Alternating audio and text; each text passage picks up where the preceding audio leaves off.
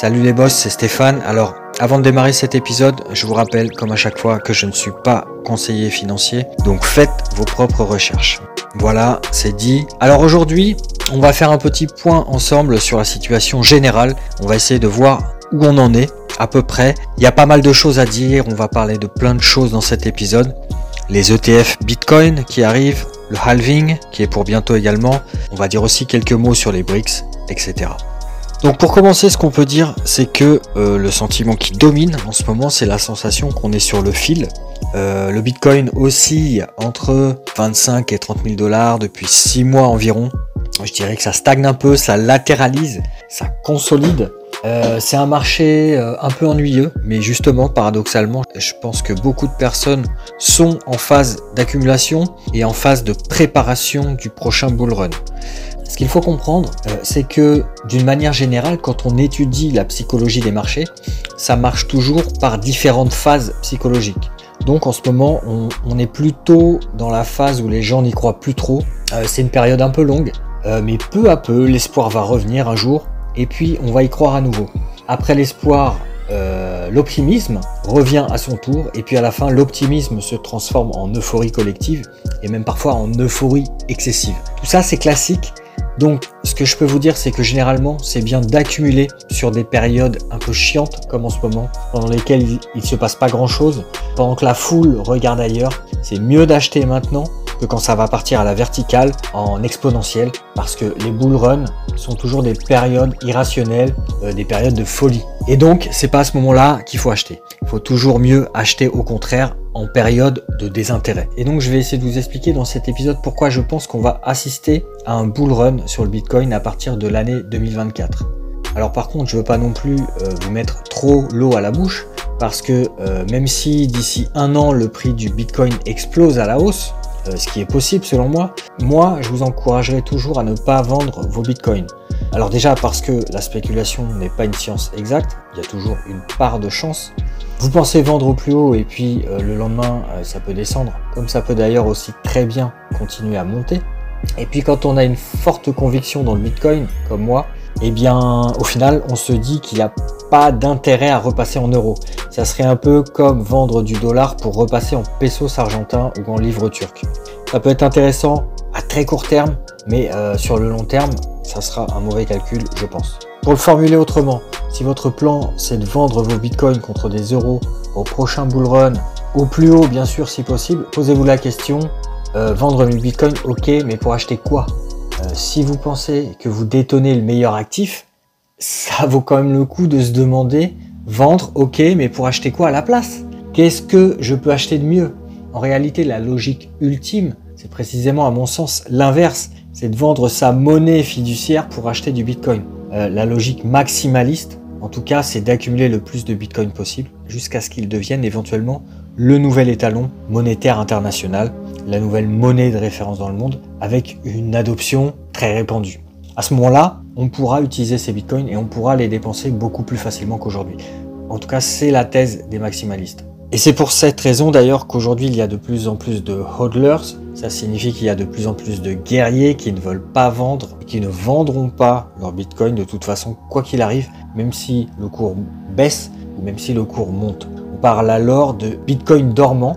Ce sont tous les bitcoins qui ont été placés sur des cold wallets et qui ne bougent quasiment pas. Euh, certaines estimations parlent de 75% des bitcoins qui seraient dans ce cas. Et donc pour ces holders, ça signifie tout simplement qu'il n'y a pas de deuxième meilleure alternative possible à leurs yeux, autre que le Bitcoin. There is no second best, comme dirait Michael Saylor. Ces gens sont persuadés qu'il va continuer à se diffuser partout dans le monde au cours des prochains mois et au cours des prochaines années. Et d'ailleurs, on voit aujourd'hui que tout le monde ou presque a entendu parler du Bitcoin. Les gens commencent peu à peu à le comprendre de mieux en mieux donc je suis confiant sur le fait qu'il va se diffuser de plus en plus dans la société.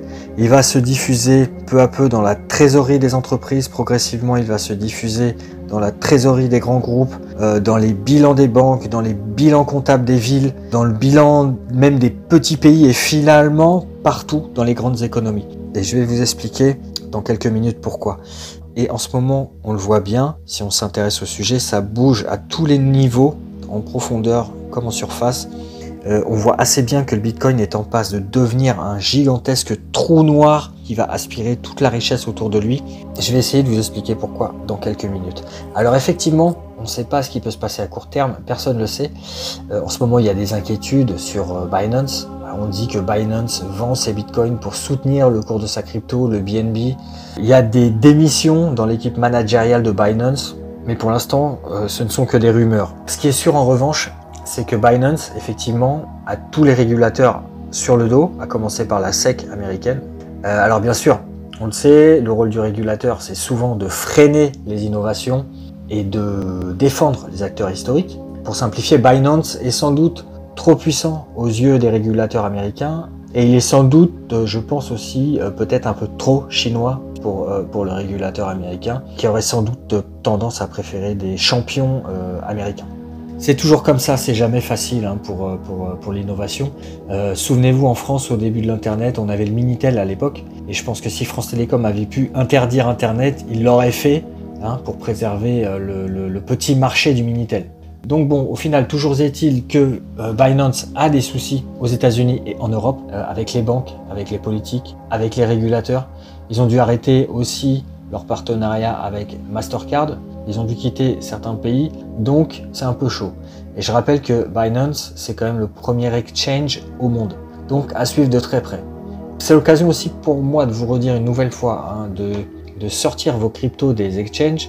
Euh, si Binance s'effondrait, comme l'a fait FTX il y a quelques mois, très logiquement ça déclencherait à la chaîne tous les stop loss en cascade et on aurait probablement un gros crash. Donc pensez-y, euh, le Bitcoin c'est le summum Hein, en termes d'investissement, mais il faut avoir un peu de discipline. Euh, le mieux, comme euh, je vous l'ai déjà dit dans d'autres épisodes, c'est de faire un peu de DCA, c'est-à-dire d'acheter régulièrement un peu selon ses moyens, tous les mois, même si c'est 50 euros par mois. Puis ensuite, vous sortez vos coins des exchanges, vous utilisez un cold wallet et puis vous conservez bien votre phrase seed en lieu sûr et en multisig si possible, c'est-à-dire en multisignature. Euh, voilà, ça vous permet d'avoir un actif inconfiscable c'est la stratégie la plus simple et ça permet de bien dormir la nuit. En tout cas, sur une vision long terme, pour moi, c'est la meilleure stratégie. Mais pour en finir avec Binance, d'un autre côté, si Binance connaissait de grosses difficultés, c'est toujours pareil. Euh, ça serait peut-être aussi, d'un autre côté, euh, une énorme opportunité pour acheter du Bitcoin à prix cassé. Hein. Donc euh, voilà, comme je le disais, affaire à suivre de très très près. Bon, il y a aussi d'autres motifs d'inquiétude en ce moment sur les marchés. Euh, par exemple, on a de grosses inquiétudes sur euh, la Chine. Alors bien sûr, il y a, Taïwan, hein, évidemment, mais il y a aussi euh, des faillites gigantesques dans le secteur de l'immobilier, spécialement dans l'immobilier de bureau, et pas seulement en Chine d'ailleurs, chez nous aussi. Hein. Depuis le Covid, on a des millions de mètres carrés de bureaux qui sont vides, ce qui signifie qu'il y a des millions de dollars de loyers qui ne rentrent plus dans les poches des promoteurs immobiliers. Euh, les promoteurs ont toujours beaucoup de difficultés à vendre, hein, aussi également à cause des taux qui sont, qui sont très élevés en ce moment. Et euh, les promoteurs ont aussi euh, beaucoup de difficultés à louer. Voilà. Donc, comme je le dis dans le titre de cet épisode, en fait, on est sur le fil. Les marchés ont peur. Tous les indicateurs sont mauvais. Toutes les news macro sont mauvaises. la moitié des ménages est à découvert avant la fin du mois. alors pour l'instant c'est calme, on est toujours dans ce qu'on appelle un range, mais on sent que tout peut basculer d'un côté ou de l'autre. Il peut se passer plein de trucs de fou.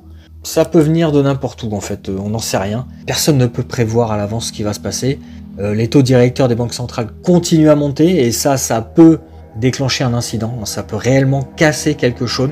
Mais jusqu'à présent, ça tient. Hein. Et, comme souvent, il faut être, euh, faut être contrarien on n'est pas en 1929. Hein. En 1929, il n'y avait pas assez d'argent. Aujourd'hui, il y en a trop. Donc, c'est vraiment très difficile de prévoir euh, ce qui va se passer. On ne peut pas calquer qu'on vit sur 1929. Non, on est sur la crête, la crête de la montagne, et on peut tomber euh, des deux côtés, aussi bien à gauche qu'à droite. Hein. Bref, on a énormément d'incertitudes sur le court terme, mais par contre, à moyen terme, euh, on, y voit, on y voit quand même plus clair. Hein. Il y a des choses positives. Déjà au moins il y a une chose qui est certaine, c'est que le halving aura lieu en avril 2024. Ensuite, on sait que plusieurs ETF Bitcoin sont sur le point d'être approuvés. Euh, il y en aura plusieurs. Euh, le spot ETF de BlackRock, l'ETF de Fidelity, euh, l'ETF de Grayscale, Ark Invest, etc. Et on peut supposer que ces ETF vont être approuvés parce qu'en règle générale, quand BlackRock crée un ETF, il est validé par le régulateur à chaque fois à 99%. Donc il y a de très fortes chances pour que ce soit le cas cette fois-ci encore.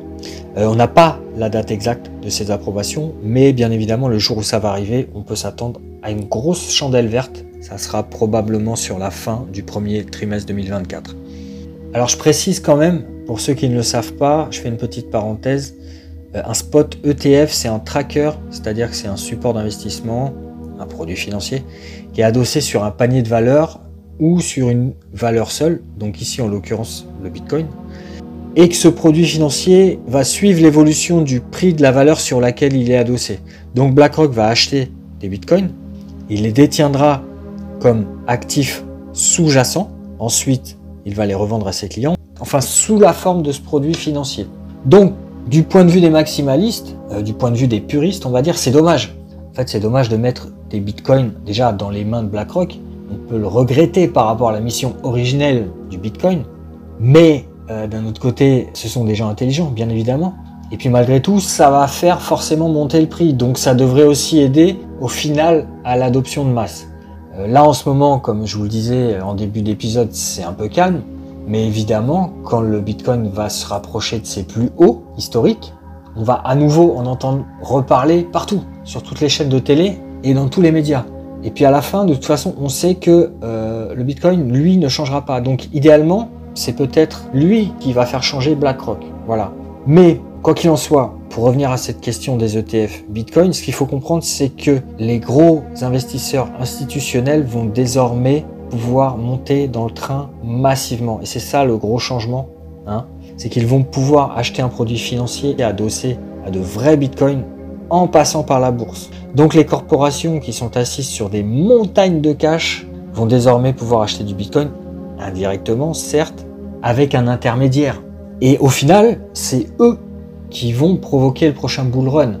Tous les bull runs précédents, tous les marchés haussier précédent avait été provoqué par des petits investisseurs, par des investisseurs particuliers.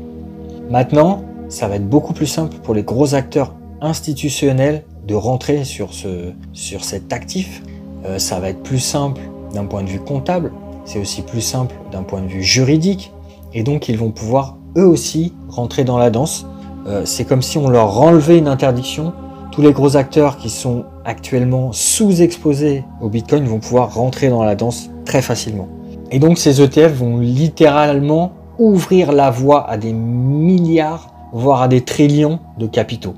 Alors par contre, voilà, c'est quand même dommage pour eux parce qu'ils ne posséderont pas vraiment leur Bitcoin, ils ne posséderont pas leur clé privée. Mais d'un autre côté, ça va leur éviter les longues réunions en interne et les clashs à l'intérieur d'une équipe entre les pro-Bitcoin et ceux qui ne veulent pas prendre de risques par rapport aux régulations, par rapport à leur comptabilité, vis-à-vis de leur banque, vis-à-vis de l'administration fiscale, etc. Parce qu'actuellement, c'est ça. Pour un dirigeant qui veut exposer son entreprise au Bitcoin, c'est extrêmement compliqué. C'est le parcours du combattant. Il va devoir convaincre ses associés, convaincre ses actionnaires, son comptable. Il va devoir rassurer tout le monde sur la question de la volatilité. Ensuite, il va devoir déterminer qui assurera euh, la garde des bitcoins, c'est-à-dire qui se chargera du custody, qui se chargera de la conservation des clés privées. Et donc, comme euh, vous l'imaginez bien, c'est un processus qui demande beaucoup d'énergie. Il faut convaincre tout le monde, ça nécessite de fournir beaucoup d'explications, il faut parlementer et au final ça prend un an.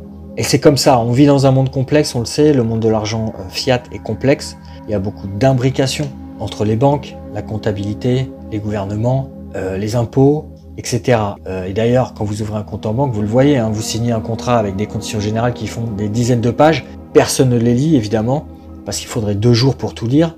Et donc voilà, et c'est ça aussi la grande force du Bitcoin, c'est que pour ouvrir un wallet, ça vous demande deux minutes. Hein. donc euh, bon, dans tous les cas, sans entrer trop dans les détails, ces ETF Bitcoin vont grandement simplifier le processus pour ce type d'entité institutionnelle. En fait, ces ETF Bitcoin, ça sera un peu comme ce qu'on appelle l'or papier. Vous possédez un produit financier, mais pas l'actif tangible, pas la matière première. Le Bitcoin sera la propriété de BlackRock qui lui-même les conservera probablement d'ailleurs chez Coinbase, soit dit en passant. Euh, mais au final, avec ces ETF, la conséquence c'est que vous branchez directement le Bitcoin sur Wall Street, sur Euronext, sur la City, sur toutes les bourses de la planète. C'est comme un pont, c'est comme une autoroute qui va relier le Bitcoin aux bourses mondiales. Et donc euh, voilà, quand vous construisez un pont qui relie une île à un continent, forcément vous faites venir plus de monde, vous faites venir plus de touristes sur cette île, c'est évident. Et euh, je pense que ça va rassurer aussi beaucoup de gens. En fait, euh, il y a beaucoup de gens qui veulent acheter du Bitcoin, mais qui ont un peu peur. Donc pour l'instant, ça les freine un petit peu. Et en réalité, je pense que beaucoup de gens ont déjà compris que le Bitcoin était quelque chose d'important. Euh, il y a beaucoup de gens qui vont se dire, bah oui, finalement, pourquoi pas? Ils vont réaliser que l'immobilier, c'est bien, mais on est toujours embêté par les charges de copropriété, par les travaux, par les réparations, par la taxe foncière qui augmente de 50% là en ce moment, euh, d'une année sur l'autre. Avec l'or, c'est pareil, on a des soucis de transportabilité, c'est lourd, c'est difficile à transporter, c'est difficile à partager, c'est difficile à diviser. Euh, on a des marchés aussi où le prix est souvent manipulé. Donc euh, voilà, je, vous renvoie d'ailleurs sur mes épisodes précédents dans lesquels j'ai déjà abordé ces deux sujets, l'or et l'immobilier. Donc en tout cas, ça devient presque une évidence pour de plus en plus de monde. On est, passé d'ailleurs hein, en, quelques années de la méfiance par rapport au Bitcoin à un sentiment beaucoup plus positif aujourd'hui, euh, je trouve. Le seul bémol, je vous dis, euh, c'est pour les normises. Ça fait un peu de peine. Les normises vont se priver d'acheter euh, du vrai Bitcoin, mais bon, c'est comme ça. Le monde est ainsi fait. Les gens normaux ont toujours besoin qu'une entité centrale leur dise quoi faire, ça les rassure. C'est un peu comme pour le confinement. 80% de la population euh, a besoin de se sentir en sécurité et attend que le gouvernement donne les instructions et ou que quelqu'un lui dise euh, ce qu'il a le droit de faire et en l'occurrence euh, ce qu'il a le droit ou non d'acheter. Donc ça va leur coûter plus cher. Ils ne posséderont pas vraiment leur bitcoin, ils n'auront pas totalement le contrôle de leur argent et au final ils resteront prisonniers du système et prisonniers des banques dont le bitcoin avait pourtant pour mission initiale de nous libérer mais c'est comme ça, c'est comme ça que ça va se passer pour eux. C'est comme ça que ça s'est passé pendant le confinement. Là, on va dire que finalement, après réflexion, ils peuvent acheter du Bitcoin. On va leur dire que finalement, on a bien réfléchi. Vous pouvez y aller, c'est sans risque. Et la seule différence, c'est que maintenant, BlackRock va pouvoir prendre sa commission au passage. Mais la réalité, c'est que vous pouvez en acheter maintenant tout seul, hein, dès maintenant, hein, pour moins cher et sans passer par un conseiller financier qui va prendre sa commission au passage. Parce que, évidemment, vous imaginez bien que mettre sur pied un ETF, ça coûte des millions. Il faut rédiger des milliers de rapports pour que tout soit en conformité avec les régulations. Enfin, c'est une vraie prise de tête et ça a évidemment un coût. Hein. Et ce sont les clients de ces ETF qui vont payer ce coût, évidemment. Ils vont payer des frais de gestion, je sais pas, peut-être, euh, j'en sais rien, 2%. Et pour BlackRock, c'est sans risque. Lui, il va acheter euh, ses bitcoins avec l'argent de ses clients. Bref, peu importe. En tous les cas, ça va permettre à de grosses sociétés désormais de s'exposer au Bitcoin, même si elles n'en posséderont pas directement, vous l'avez compris, mais au moins elles pourront surfer sur la vague, et je suppose que c'est mieux que rien. Et en effet, ça sera moins complexe pour elles, comme je l'ai dit, au niveau de la réglementation, au niveau de leur comptabilité, ça sera moins compliqué pour elles également au niveau de la sécurité, puisque du coup tout sera délégué à un tiers, tout sera délégué à un opérateur financier qui va prendre des frais. Comme ça, bah, tout le monde est content. Et BlackRock se frotte les mains d'avance. Et d'ailleurs, euh, un dernier mot là-dessus, un dernier mot sur BlackRock. Euh, non seulement BlackRock prépare le lancement de son ETF, mais en plus, il a investi également massivement dans les plus grosses sociétés de mining du monde. Par exemple, BlackRock a pris possession de 6% du capital de Riot Blockchain et 6% également du capital de Marathon. Et en fait, je crois que BlackRock est rentré dans le capital des 5 plus gros mineurs du monde. Donc vous imaginez bien que si le plus grand fonds d'investissement du monde investit aussi massivement, c'est pour gagner de l'argent, c'est pour faire du fric. Et je pense que tous ceux qui vous disent encore euh, attention, euh, le Bitcoin, ça sera interdit un jour par les gouvernements, non, vous avez tout faux les gars, euh, ça sera pas interdit. Vous vous trompez totalement. Bon, enfin voilà, j'arrête de parler de ces ETF. Il y a aussi d'autres indicateurs qui peuvent nous renseigner et qui peuvent nous permettre de savoir où on en est et où on va. Et justement, les fermes de minage, en ce moment, tournent à plein régime. Euh, la difficulté de minage est actuellement au plus haut. Le hash rate atteint même des niveaux records. Ça veut dire quoi? Ça veut dire que le réseau euh, n'a jamais été aussi sécurisé. Ça veut dire que tout le monde veut miner du Bitcoin. Ça signifie que tout le monde y croit, tout le monde veut investir et tout le monde veut en être. Euh, au niveau des pays, ça bouge aussi beaucoup. On a par exemple le Sultanat d'Oman, juste à côté de Dubaï, qui prévoit d'investir 1 milliard de dollars dans le minage de Bitcoin. Donc voilà, après le Salvador, après le Bhoutan, euh, je vous en parlais il y a quelques semaines, c'est autour de l'Oman. Et euh, ce qui est dingue en fait, c'est que chaque pays pourrait potentiellement s'y mettre. Hein. Avec le pétrole, le problème c'était que certains pays n'avaient pas de pétrole. Mais là, tous les pays ont de l'énergie. Un pays qui a une rivière a de l'énergie. Potentiellement, il a de l'énergie. Potentiellement, il peut miner du Bitcoin. Bon alors, sinon ça bouge aussi chez X, anciennement Twitter, qui a obtenu de la part du régulateur américain l'autorisation d'utiliser des cryptos. Euh, alors en fait, X a demandé et a obtenu des licences qui vont lui permettre de stocker, d'échanger et de transférer des cryptos sur sa plateforme entre ses utilisateurs. Ça signifie que la plateforme va pouvoir mettre à disposition de ses utilisateurs des wallets et va permettre les échanges de cryptos sur sa plateforme. Hein. On savait déjà que Elon Musk avait pour objectif de transformer X en une espèce d'application pour tout, avec y compris les services financiers. Mais voilà, euh, cette info vient confirmer tout ça. Alors certes, c'est encore un peu flou, on ne sait pas trop ce que ça va donner en détail. Peut-être que certains tweets et certains articles seront payants et vraisemblablement on pourra acheter euh, la lecture hein, de ces articles en crypto. On pourra payer en crypto pour consulter ces articles. On ne sait pas exactement pour l'instant, mais ce qui est certain, c'est encore un élément supplémentaire qui va pousser vers l'adoption de masse. Euh, on a quand même 500 millions d'utilisateurs actifs sur X, c'est énorme. Et puis, euh, bah, il faut aussi bien sûr que je vous parle du halving. Hein. Le halving, au final, c'est sans doute euh, ce qui peut nous rendre le plus bullish. Donc ce halving, il aura lieu dans quelques mois. Alors je vous explique là encore très rapidement ce que c'est. En fait, le Bitcoin est rythmé par les halvings qui ont lieu tous les 4 ans. C'est pour ça qu'on dit souvent que le Bitcoin est rythmé par des cycles de 4 ans. Bon, si vous m'écoutez sur YouTube, je vous mets un petit schéma à l'écran. Si vous m'écoutez en podcast, sachez simplement que grosso modo, il y a une année de baisse tous les 4 ans. Ça a été le cas en 2022, en 2018, en 2014. Donc ça baisse sur une année et puis par la suite, c'est toujours suivi par 3 années de marché haussier à chaque fois. Et en fait, à chaque halving, ce qui se passe, c'est que la récompense euh, pour les mineurs baisse de moitié. Ça se produit tous les 4 ans à la fin d'une espèce de compte à rebours. Plus précisément, ça se produit quand 210 000 blocs ont été minés. Et là, le prochain 210 millième bloc sera donc très prochainement miné en avril 2024.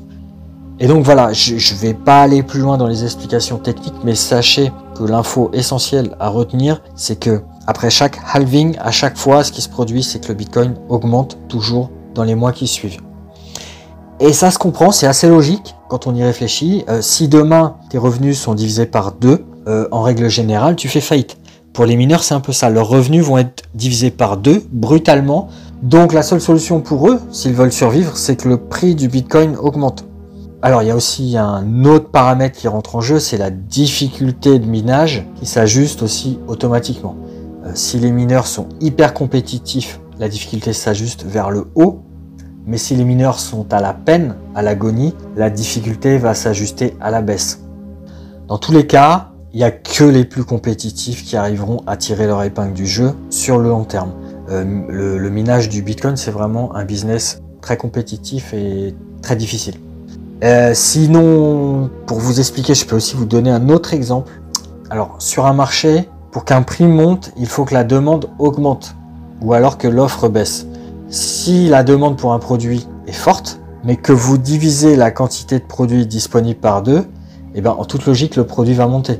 Imaginez que demain, vous avez deux fois moins d'automobiles d'occasion à vendre sur le marché, les prix vont monter. Les gens vont faire le forcing pour acheter votre véhicule. C'est facile à comprendre. Hein. Si votre produit est plus rare, les gens sont prêts à dépenser plus. Et c'est aussi un peu le même principe pour le halving. Enfin bref, ce qu'il faut retenir dans tout ça, c'est que théoriquement, oui, on peut espérer un gros bull run massif sur la deuxième partie de l'année 2024 ou peut-être sur 2025 si ça met un peu de temps à, se mettre en place. En tous les cas, c'est toujours ce qui s'est produit jusqu'à maintenant. Bon, alors après, c'est très difficile hein, de dire dans quelle mesure et dans quelle ampleur ça va monter.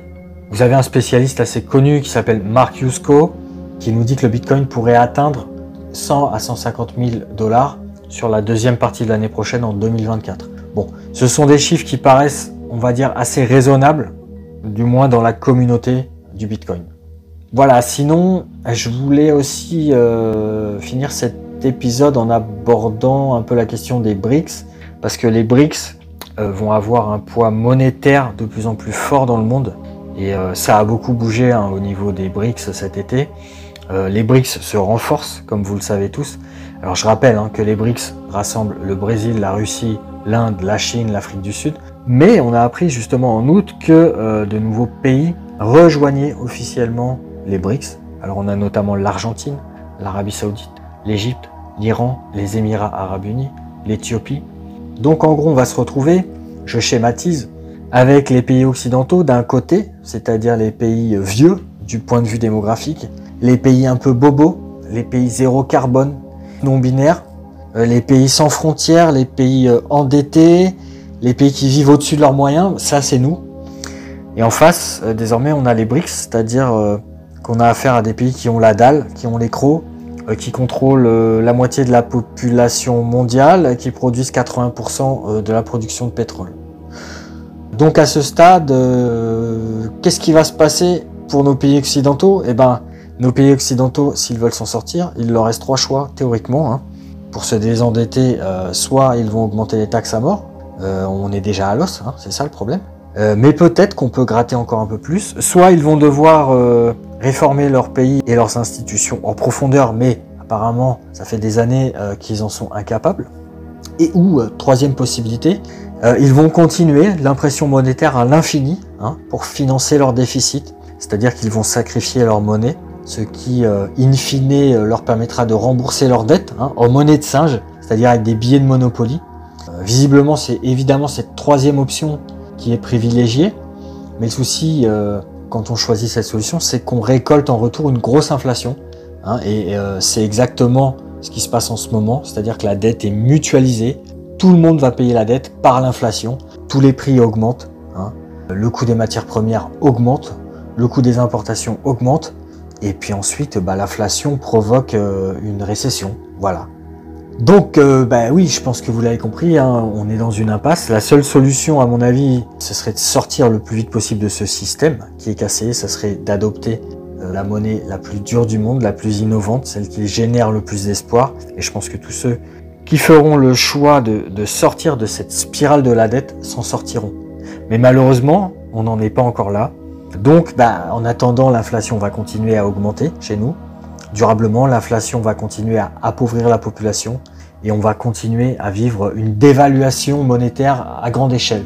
Alors, euh, je n'essaie pas de vous expliquer que, que les BRICS sont forcément mieux que nos pays occidentaux. Hein. Euh, pour le coup, euh, les déchets plastiques en Inde ou la question de la démocratie en Chine, ce sont des vrais sujets. Mais bon, quoi qu'il en soit, les BRICS vont aussi continuer à, s'étendre et à intégrer de plus en plus de pays.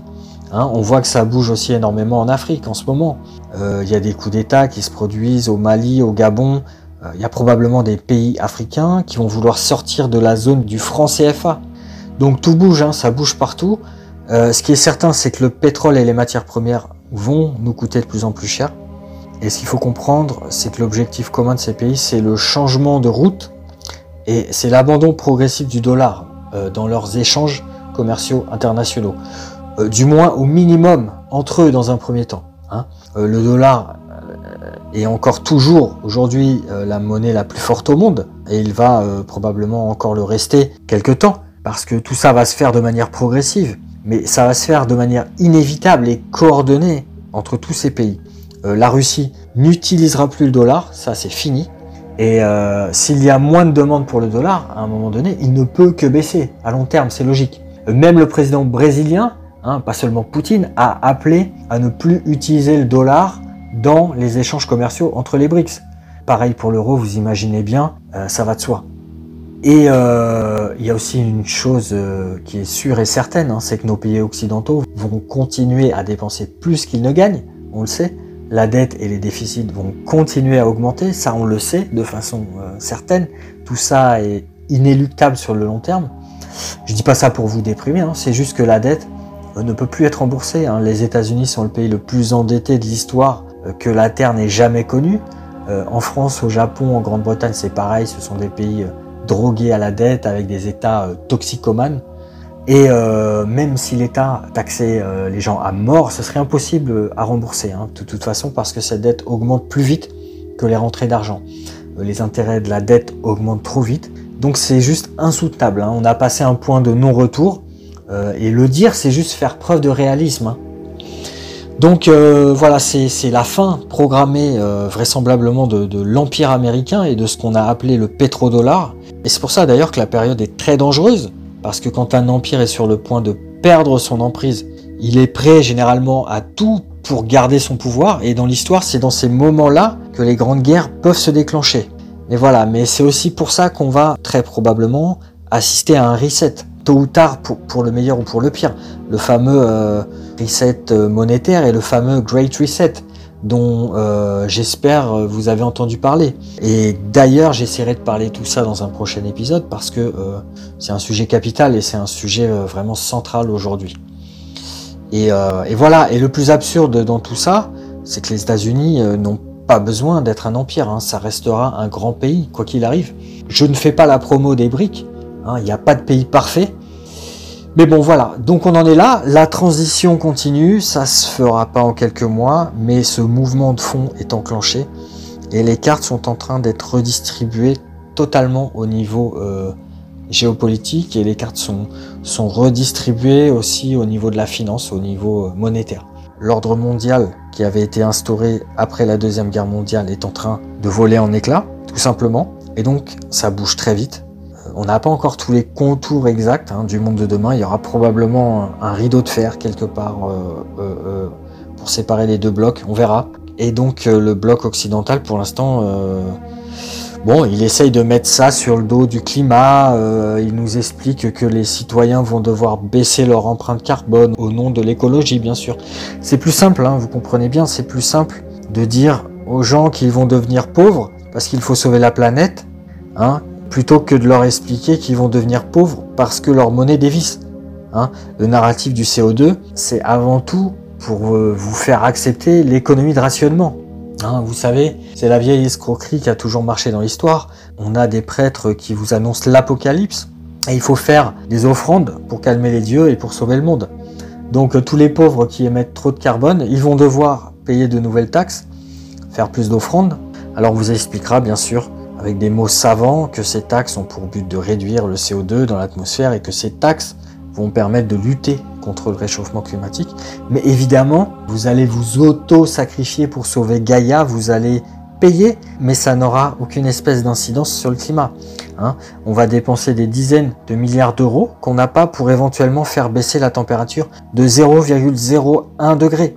Hein. C'est complètement absurde. Ça rappelle un peu ces religions antiques où il fallait faire un sacrifice hein, pour apaiser euh, Moloch ou, Baal, ou alors ces religions précolombiennes dans lesquelles on devait sacrifier des gens pour alimenter les dieux et pour maintenir l'équilibre dans le cosmos. Hein. D'ailleurs, je, ferai aussi plus tard un épisode sur cette question climatique. Euh, voilà, je vais pas m'étendre là-dessus aujourd'hui, c'est pas le sujet de l'épisode. Je ferai quelque chose de documenté là-dessus parce qu'il y a énormément de choses à dire et je ferai ça euh, pour le fun, ça va beaucoup m'amuser, ça va être marrant je pense.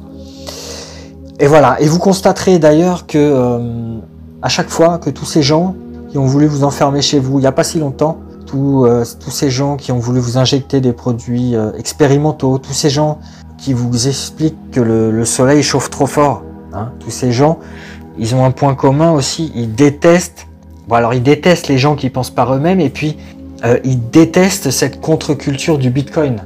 Hein, ils, ne veulent pas en entendre parler. Hein. Ils veulent absolument vous faire culpabiliser sur cette nouvelle religion climatique qui vous promet les flammes de l'enfer. Pour un vol en avion ou pour un trajet en voiture, on, vous fait culpabiliser. Et le, but hein, euh, final de cette religion, bah, ça sera de, vous faire payer l'air que vous respirez.